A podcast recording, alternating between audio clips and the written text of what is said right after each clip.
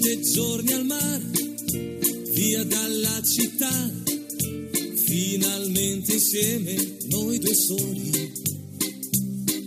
Sveglia accanto a te, poi dopo il caffè, passeggiate mano nella mano. Esta no es una semana cualquiera, con Luis Antequera y Mariate Aragonés.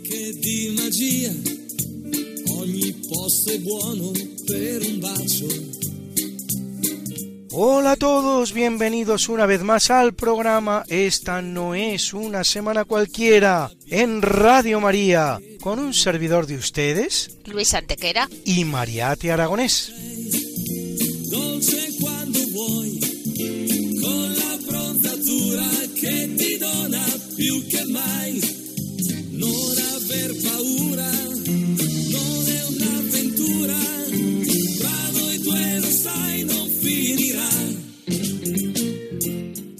Luis, ¿qué semana nos ocupa hoy? Hoy, Mariate, le damos un repaso a algunos de los hechos históricos ocurridos entre un 24 y un 30 de noviembre. Una semana que no es una semana cualquiera, siete días, sette giorni, como dice nuestra sintonía, en los que han pasado a lo largo de la historia cosas que ni se imaginan nuestros oyentes, porque la historia es así, mejor y más fantástica que la más increíble de las fantasías. Comencemos pues. Pues allá vamos.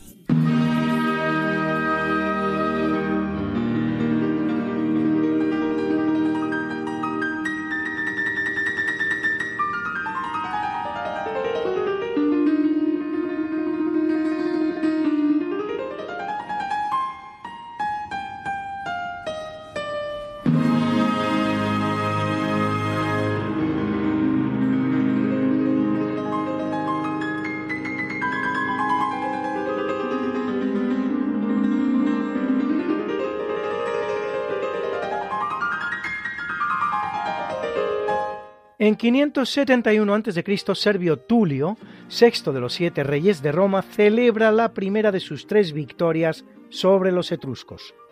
Servio Tulio creará el concepto de ciudadanía romana con la introducción del censo, reforma el ejército, amplía los límites de la ciudad y construye los llamados en su honor muros servianos o primera muralla de Roma, con unos 11 kilómetros de longitud y 12 puertas, de las que han llegado a nosotros dos, la puerta celimontana y la puerta esquilina.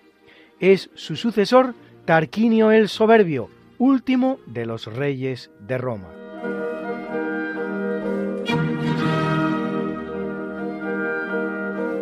La monarquía romana, que comienza en 753 a.C. con la fundación de la ciudad, es reemplazada dos siglos y medio después, en 509 a.C., por la República, bajo el gobierno de dos cónsules cuyo cargo tiene una duración anual.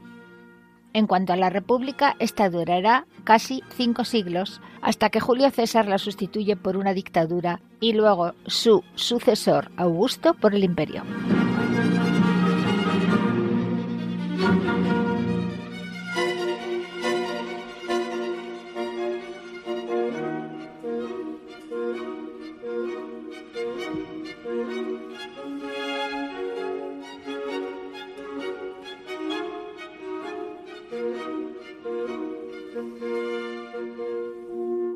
En 783, la reina Adosinda de Asturias ingresa en el monasterio de San Juan de Santianes en Pravia, en Asturias, visitable todavía al día de hoy, hija de Alfonso I el Católico, rey de Asturias, y nieta de don Pelayo, que es el primer monarca asturiano, tras el asesinato de su hermano, el rey Fruela I de Asturias, Adosinda se hace cargo del cuidado y defensa de su sobrino Alfonso, hijo de su difunto hermano.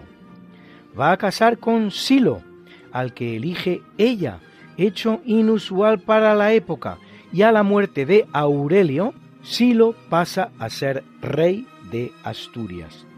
Muerto este sin descendencia, Adosinda hace coronar a su sobrino Alfonso, hijo de su hermano, conocido como el Casto, reina pues y hacedora de reyes.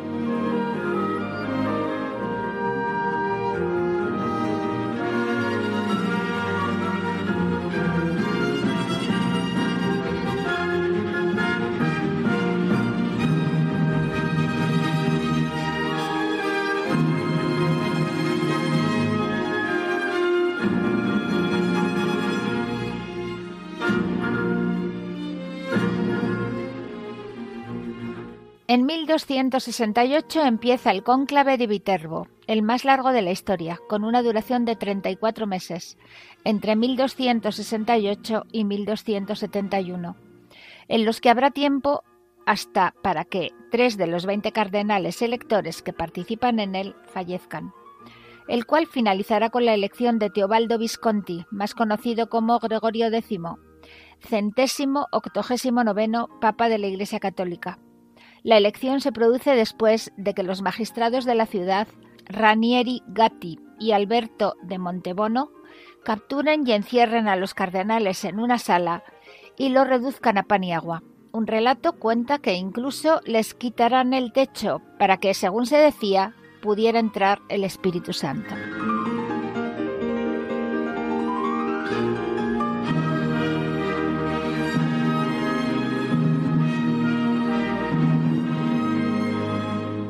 En 1491, en la Casa Real de la localidad granadina de Santa Fe, se firman las capitulaciones del mismo nombre entre Boabdil y los reyes católicos para la rendición de la ciudad de Granada. Contrariamente a lo que alguno podría creer, Boabdil ni abandona España, ni es expulsado, ni menos aún es ejecutado, antes, al contrario, los reyes católicos le conceden un señorío en las Alpujarras, en el que el rey granadino permanecerá un año, hasta que cansado lo abandone, vendiéndoselo a los que se lo habían regalado, esto es, los reyes católicos.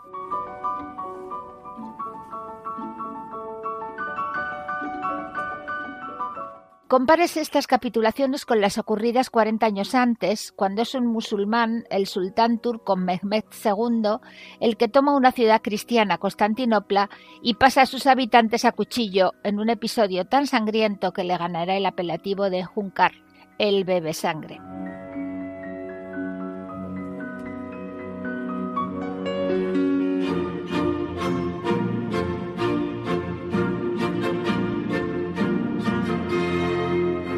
En el capítulo siempre fecundo de la conquista, colonización y evangelización de América por los españoles, que va a permitir a los indígenas americanos el tránsito del neolítico al renacimiento en apenas dos generaciones, un tránsito que a los europeos había costado 7.000 enteros años, en 1493 Cristóbal Colón llega en su segundo viaje a América al fuerte de la Natividad en el actual Haití, fundado el 25 de diciembre de 1492 con los restos de la nao Santa María que había encallado en el curso del primer viaje, constatando que todos los que se quedaron en él habían sido masacrados por los indios.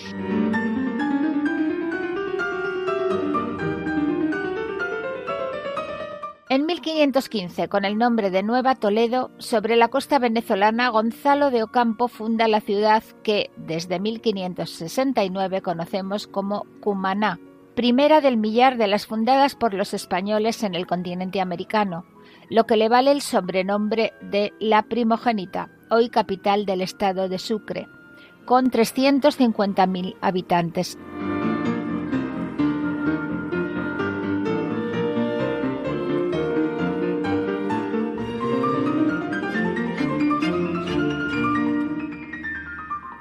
En 1578 Felipe II emite una ley que llama que los prelados castiguen a los clérigos que cometieren delitos o maltrataren a los indios.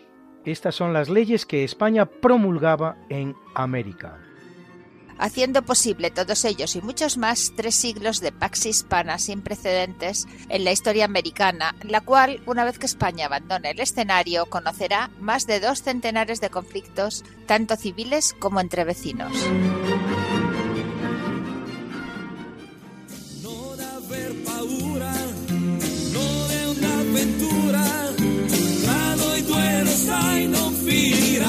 Esta no es una semana cualquiera.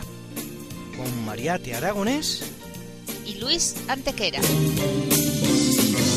La historia como es. Y no como nos gustaría que fuera.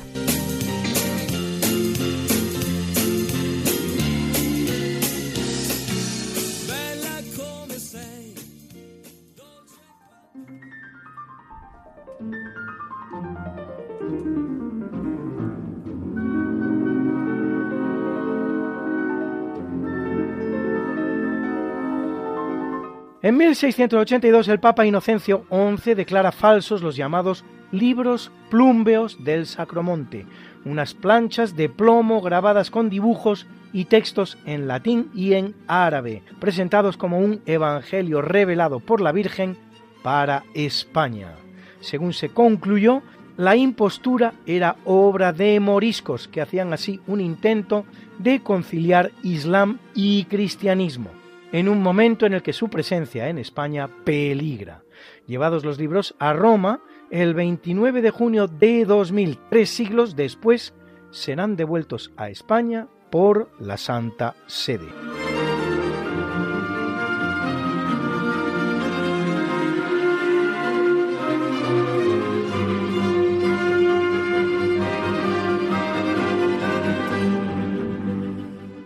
En 1800 se adopta oficialmente el metro, diez millonésima parte del cuadrante del meridiano terrestre, como medida de longitud.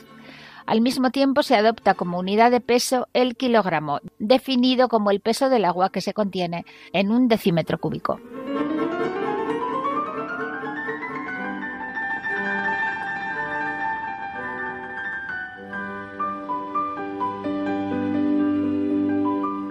Para la adopción del metro será necesario establecer la longitud del cuadrante del meridiano terrestre, una labor a la que se pone la Académie Royale des Sciences de París, que acaba adoptando como la medida más acertada de dicho cuadrante de meridiano la que propone el español Jorge Juan, a saber 56.767.788 toesas.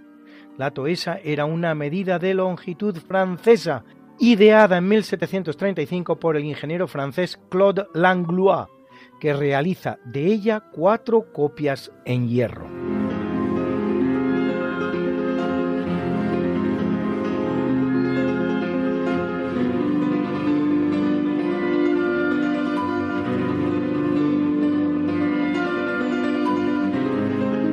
En 1803, en el subcontinente norteamericano, España cede a Francia la Luisiana, gigantesco territorio de dos millones de kilómetros cuadrados, el cual constituía toda la frontera occidental de los territorios estadounidenses independizados un cuarto de siglo antes.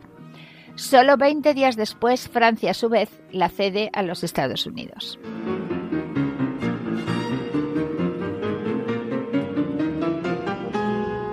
La intención de Napoleón con la extraña operación es crear un nuevo enemigo a los ingleses, y a fe que lo conseguirá, pues solo nueve años más tarde empezaba la guerra anglo-estadounidense, en la que los norteamericanos pretendían arrebatar a los ingleses sus posesiones canadienses también, aunque no lo conseguirán, indicativo de la inmensa extensión del territorio de Luisiana es que de él saldrán 13 de los 50 estados norteamericanos que constituyen hoy día la Unión.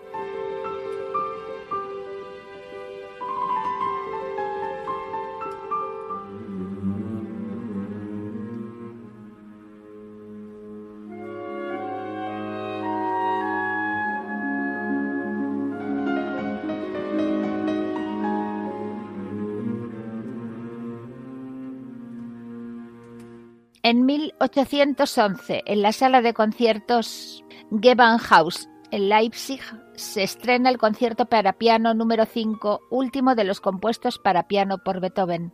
Llamado emperador y dedicado no a Napoleón, como podría pensarse, y como había sido la intención inicial de Beethoven, sino al archiduque Rodolfo de Austria, pupilo y protector del compositor, al que dedica también el trío archiduque y la misa solemne, concierto para piano que está formando parte de nuestra banda sonora.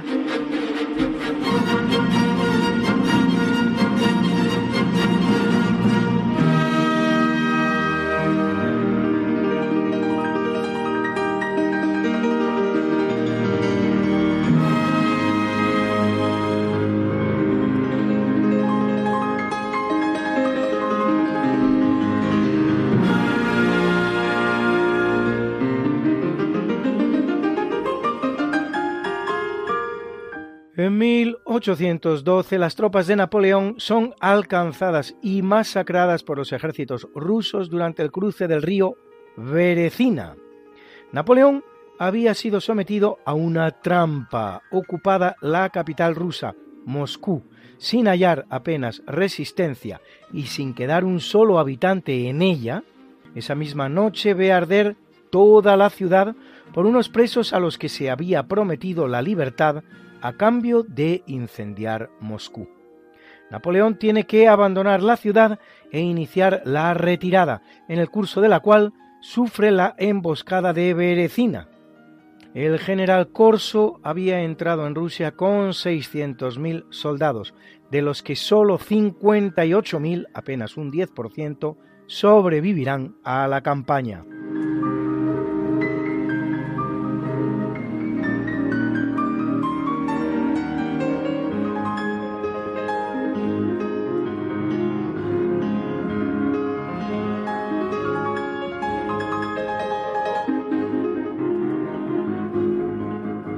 En 1859 se publica en Inglaterra El origen de las especies, donde su autor, Charles Darwin, expone la teoría de la evolución de las especies, una teoría que ya había anticipado el militar español Félix de Azara en su obra Apuntamiento sobre la historia natural de los cuadrúpedos del Paraguay y Río de la Plata, escrita en 1802, es decir, 57 años antes, que el propio Darwin citará hasta en una quincena de ocasiones momento que es de preguntarse por qué la historia reconoce a Darwin el mérito de la teoría y no a Azara. ¿No les parece?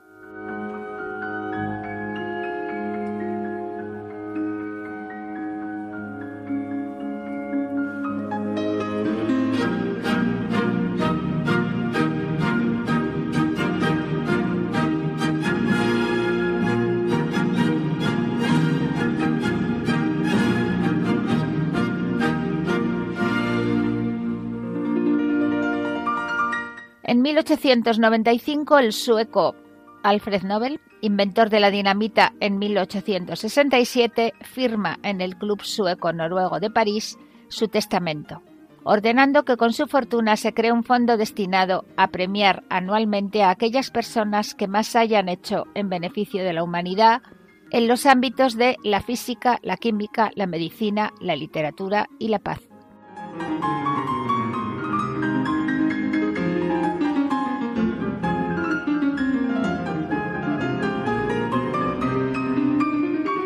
En 1901 se entregan por primera vez los premios que llevan su nombre, el de física al alemán Wilhelm Röntgen, descubridor de los rayos X, el de química al holandés Jacobus H. van Hoff, que establece los principios de la cinética química, el de medicina al alemán Emil von Behring, descubridor del suero contra la difteria, el de literatura al poeta y ensayista francés Sully Prudhomme y el de la paz al suizo Henri Dunant, fundador de la Cruz Roja, y al francés Frédéric Passy por sus trabajos de mediación internacional a través de la llamada Oficina Internacional de la Paz.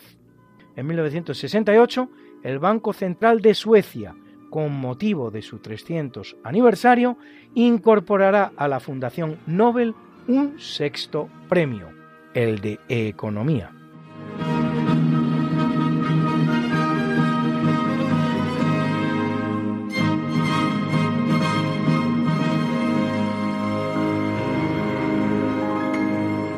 En 1909, Sergei Rachmaninov estrena su concierto para piano número 3, considerado uno de los más difíciles del repertorio pianístico que reputadísimos pianistas no se han atrevido a interpretar y que hoy formará parte de la banda sonora de nuestro natalicio.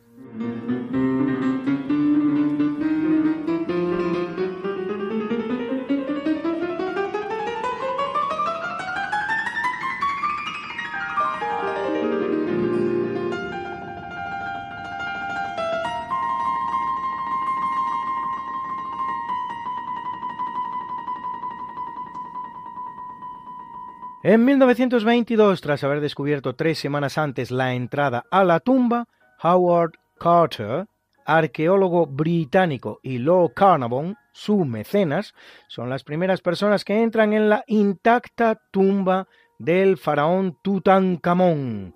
En su interior, repartidos en cuatro salas, se encuentran una maravillosa colección de objetos de incalculable valor, hasta 5.000, entre los cuales el sarcófago de oro macizo que contiene en su interior la momia del joven faraón. Tutankamón había reinado entre los años 1334 y 1325 a.C. y muere a los 17 años de edad hijo del faraón Akenatón, al nacer recibe el nombre de Tutankatón, imagen viva de Atón, que cambia a Tutankamón, imagen viva de Amón, cuando durante su reinado se produce el cambio del culto del dios Atón al dios Amón, que es el hecho más reseñable del mismo.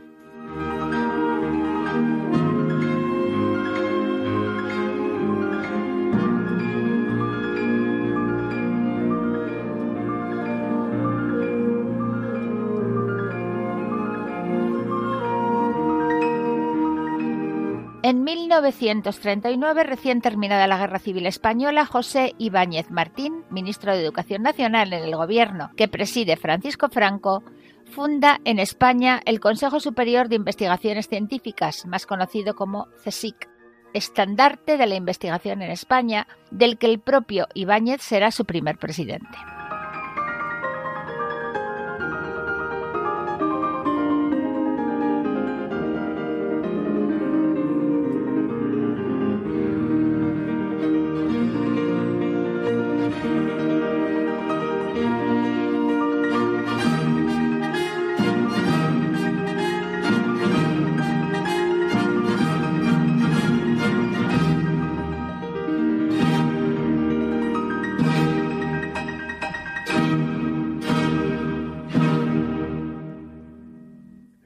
1939, tres meses después del inicio de la Segunda Guerra Mundial, pero fuera de ella todavía, pues no entrará en la misma hasta que el 22 de junio de 1941 sufra la invasión de la Alemania de Hitler y en virtud del pacto nazi-comunista Molotov-von Ribbentrop, Rusia comienza la llamada Guerra de Invierno para conquistar Finlandia. Las hostilidades durarán 105 días y terminan con la cesión finlandesa a la URSS de Petsamo, Saya y la mayor parte de Karelia, un 10% de su territorio, pero las dificultades con las que Rusia lo consigue y las purgas a las que Stalin somete a sus oficiales son tantas que afectarán severamente al prestigio militar ruso, convirtiéndose en uno de los factores que animará a Hitler a romper año y medio más tarde el tratado que había firmado con su hasta entonces aliado,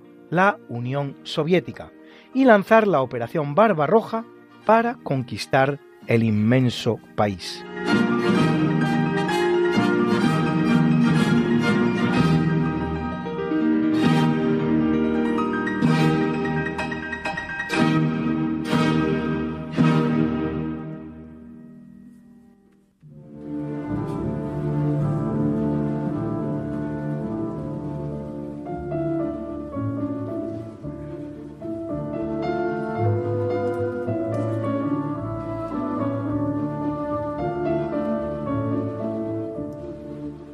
En el capítulo del natalicio nace en 1380 Fernando de Trastámara, hermano de Enrique III de Castilla, llamado Fernando de Antequera, por la conquista que hace en 1410 de la preciosa ciudad malagueña que me da apellido. Cruce de caminos cuya visita, por cierto, recomiendo vivamente a ustedes. Dos años después, muerto su tío Martín I de Aragón, sin descendencia, los compromisarios reunidos en Caspe lo eligen rey de Aragón frente a otros cinco candidatos, con lo que hace entrada en el reino aragonés la dinastía Trastámara, en realidad una rama bastarda de los Borgoña, que ya reina en Castilla, accediendo al trono como Fernando I. Dos de sus hijos serán reyes de Aragón, Alfonso V, muerto sin descendencia legítima, y Juan II, padre de Fernando, llamado el Católico, que hará el viaje contrario al de su abuelo, aragonés instalado como rey de Castilla, por su matrimonio con Isabel de Castilla.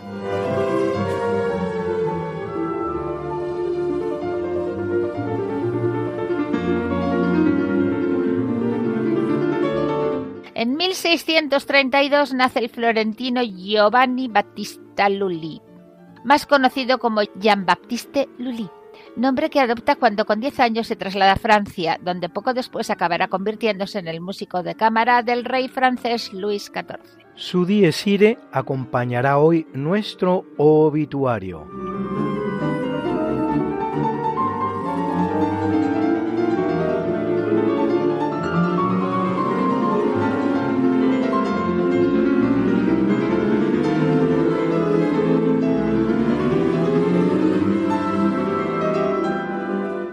En 1701 nace el físico y astrónomo sueco Anders Celsius, inventor de la escala centígrada para medir las temperaturas, llamada también en su honor Celsius.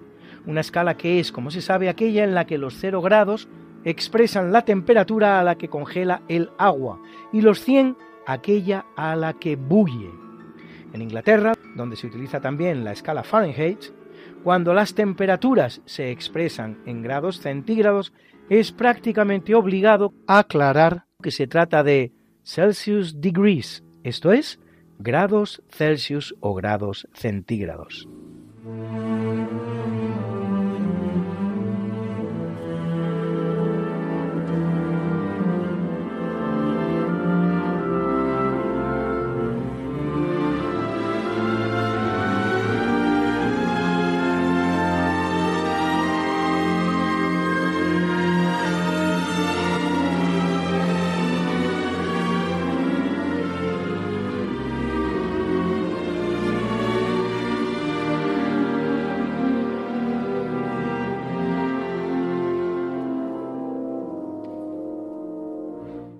Nace en 1713 Fray Junípero Serra, franciscano español, fundador de nueve misiones españolas en la Alta California, que, junto con tantos otros misioneros españoles, lleva a los indígenas la fe católica, la lengua española y les enseña a trabajar la tierra, criar ganado y realizar tantas artes que los indios norteamericanos desconocían.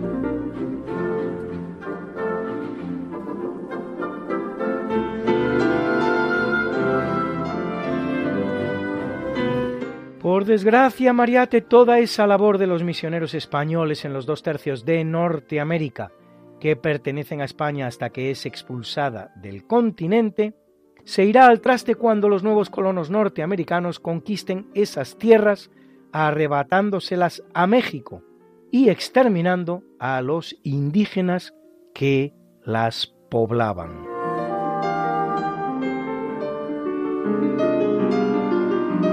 Solo una cifra, Luis, suficientemente indicativa. Al día de hoy, hasta un 70% de la población hispanoamericana es mestiza. Es decir, descendientes de indígenas y de españoles. En los Estados Unidos el mestizaje es cero y el porcentaje de indios puros apenas llega al 1%. Tal fue la entidad del exterminio.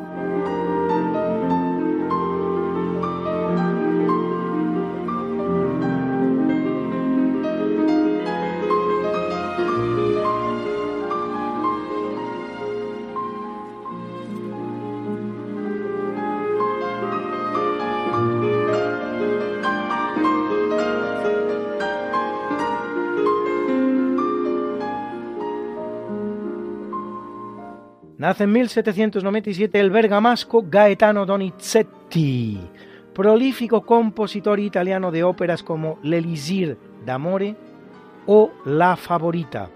130 años más tarde, exactos, nace en 1927 el gran Alfredo Kraus, cantante español, uno de los mejores tenores líricos ligeros del siglo XX, a quien con su voz portentosa escuchamos cantar precisamente de Donizetti esta maravillosa Una furtiva lágrima de la ópera L'Elisir d'Amore.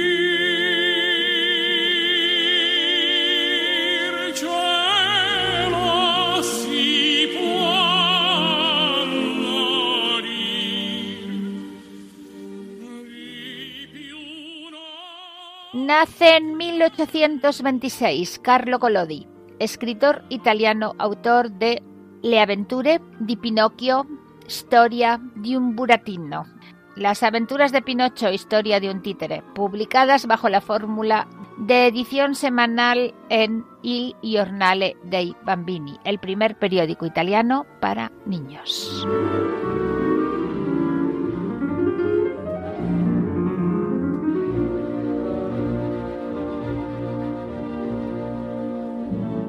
Nace en 1921 Alexander Dubček, primer ministro de Checoslovaquia entre 1968 y 1969, protagonista de la llamada Primavera de Praga que pretendía lo que Dubček llamaba un socialismo de rostro humano, implacablemente abortado por los tanques del Pacto de Varsovia, la alianza que formaban todos los países comunistas del este de Europa.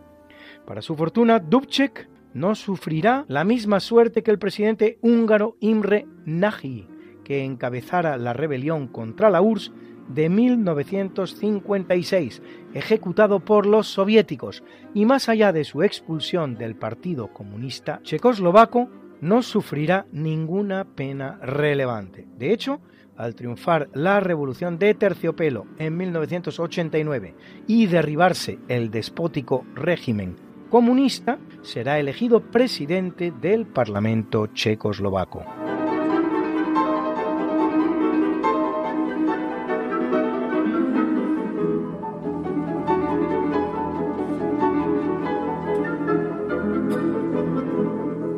Y en 1949 nace Tina Turner, cantante estadounidense a quien debemos este extraordinario I Don't Wanna Lose You. No quiero perderte con el que hacemos una breve pausa.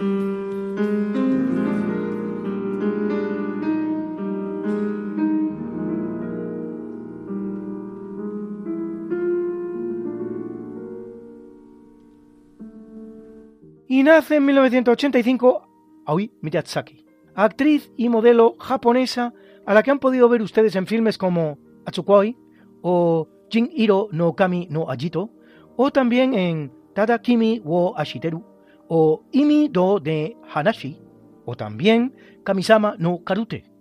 Extraordinarias películas, todas las cuales recomiendo vivamente a ustedes. Y si pueden en versión original, tanto mejor.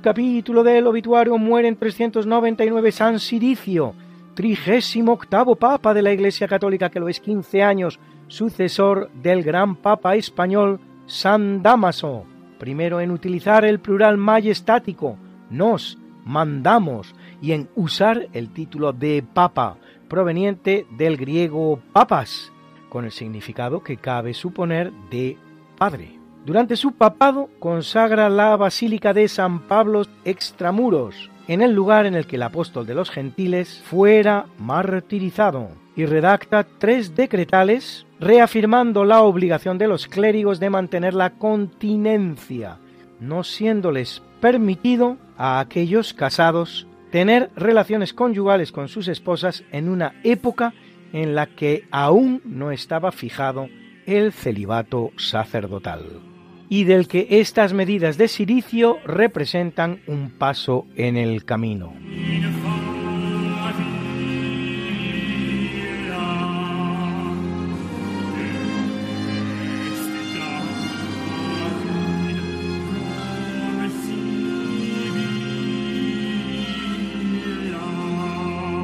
En 511 muere en París Clodoveo I, fundador de la dinastía merovingia, rey de los francos que unifica Francia. Si bien sus cuatro hijos, Teodorico I, Clodomiro, Childeberto I y Clotario I, dividirán el reino de nuevo, ahora en cuatro partes con capitales en Metz, Orleans, París y Soissons.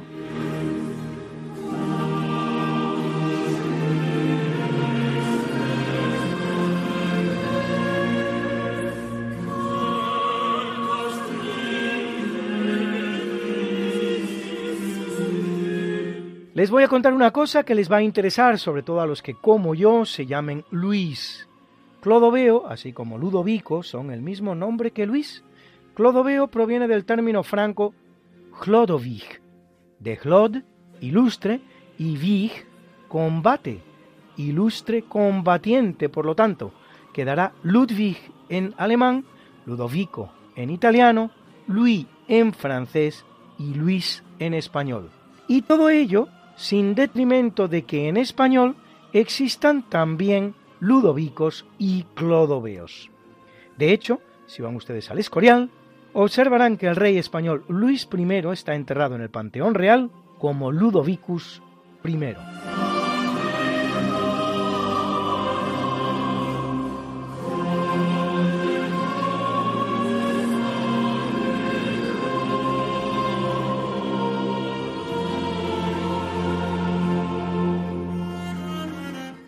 mueren dos grandes reinas españolas, porque en 1252 lo hace la Gran Blanca de Castilla, esposa de Luis VIII de Francia, dos veces regente de Francia, pero española, hermana de Berenguela, reina de Castilla. Y por encima de todo, madre de Luis IX, San Luis Rey de Francia, emblemático rey francés que dedicará un entero presupuesto anual francés a la adquisición de la colección de reliquias del emperador de Bizancio, entre las cuales la famosa corona de espinas y otro medio presupuesto a la construcción de la fabulosa Sainte-Chapelle de París para alojar la colección. Como ven ustedes, costó la mitad la capilla que las reliquias.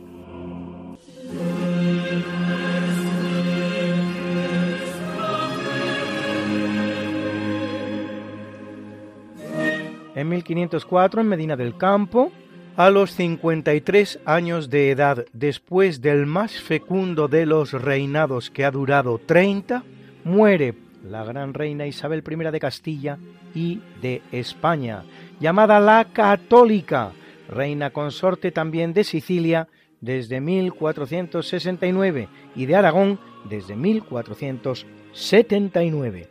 Casada con Fernando II de Aragón y V de España, llamado el Católico, su reinado ve auparse a Castilla como gran potencia mundial, poniendo coto a los desmanes de la nobleza y orden en los caminos y ciudades españolas, y consumando dos grandes procesos históricos, la reconquista española contra el Islam y el descubrimiento de América. Durante su reinado se produce también el llamado Edicto de Expulsión de los Judíos de 1492, que brinda a estos, no obstante, dos opciones que no les fueron dadas en los otros países en los que también habían sido perseguidos y con mayor crueldad que en España, la de convertirse y la de marchar. El número de los que permanecen en nuestro país no es conocido, como poco la mitad, y según algunos historiadores, García de Cortázar entre ellos, todos menos unos 20.000. La práctica totalidad, por lo tanto, permanece en España. Isabel deja el trono a su hija Juana, pero la inestable situación psicológica de esta hace que la deje con su padre Fernando el Católico como regente.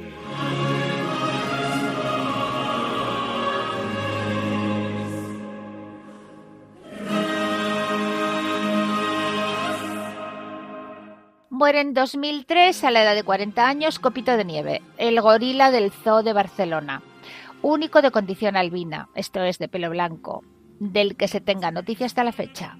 Lo había comprado con dos años de edad en 1966 Jordi Sabater Pi, que pagó por él unas 15.000 pesetas y lo traslada desde Río Muni, en Guinea Ecuatorial, entonces provincia española, hasta Barcelona.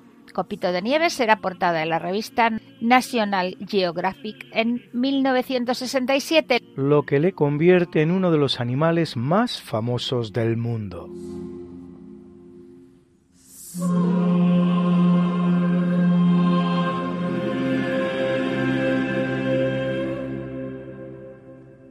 Y en 2008, de muerte natural, muere la estadounidense Edna Parker considerada la persona más longeva del mundo desde un año antes, muerta con 115 años de edad. Había conocido tres siglos, el 19, el 20 y el 21.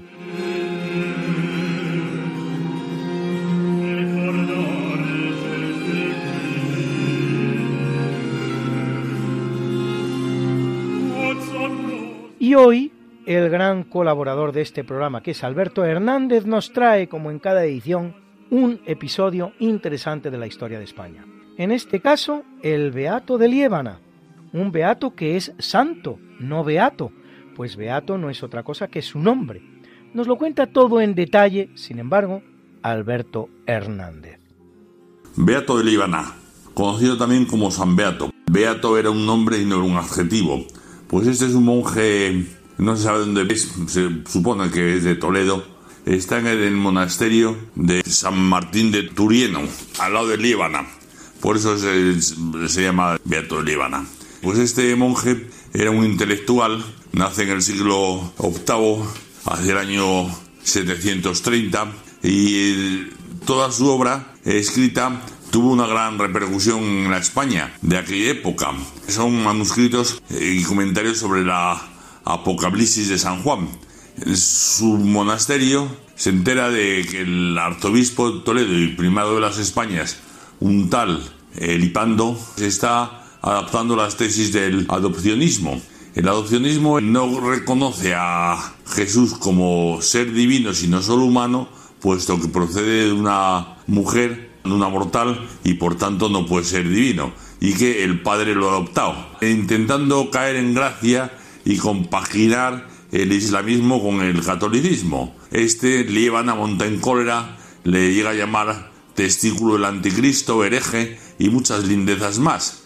Pero para colmo de males, el otro obispo, Félix Urgel, se pone al lado del arzobispo de Toledo, aunque España prácticamente estaba conquistada por los moros, pero en el orden moral el arzobispado de Toledo seguía siendo el más importante. Tiene que intervenir Carlomagno y el Papa y tienen que declarar herejes estas teorías. El obispo de Urgel es desterrado, el otro no, el otro muere unos años más tarde, pero sigue en su sede en Toledo. Este Beato de Líbana para contrarrestar estas teorías, porque España es un país que ha sido visigodo y, ellos estaban con el arrianismo, pues eh, empieza a publicar, ya digo, esos manuscritos del Apocalipsis según San Juan, que tiene un gran éxito.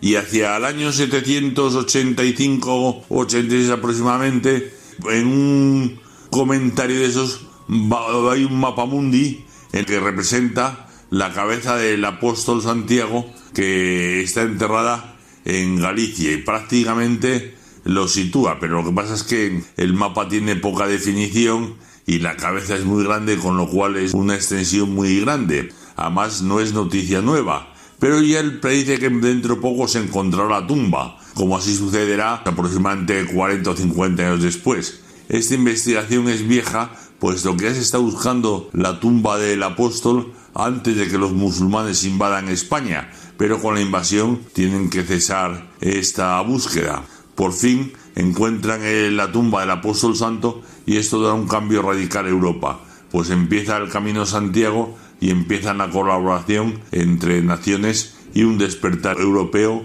como unidad política. Pues esto es todo. Buenas noches y hasta otra.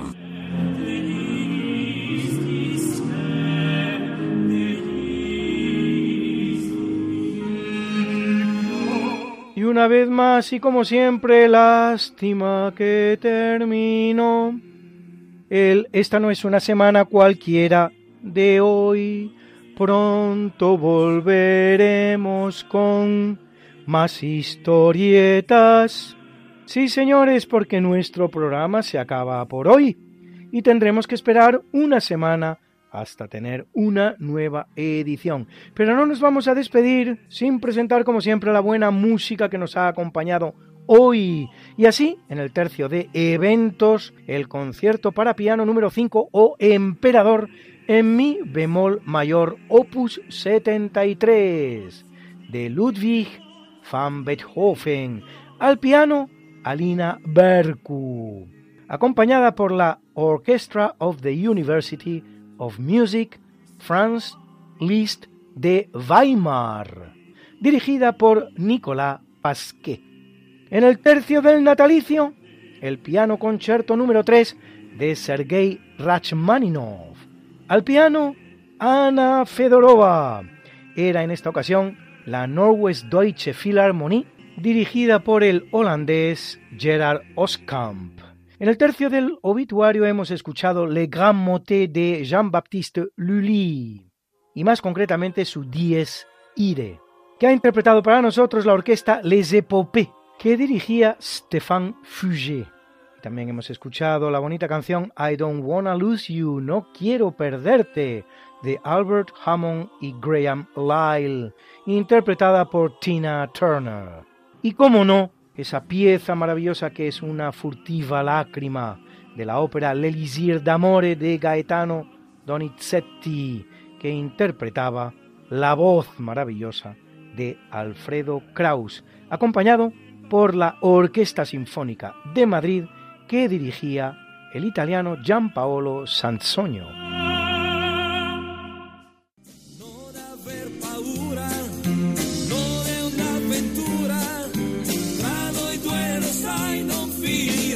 Esta no es una semana cualquiera, a que teníamos razón.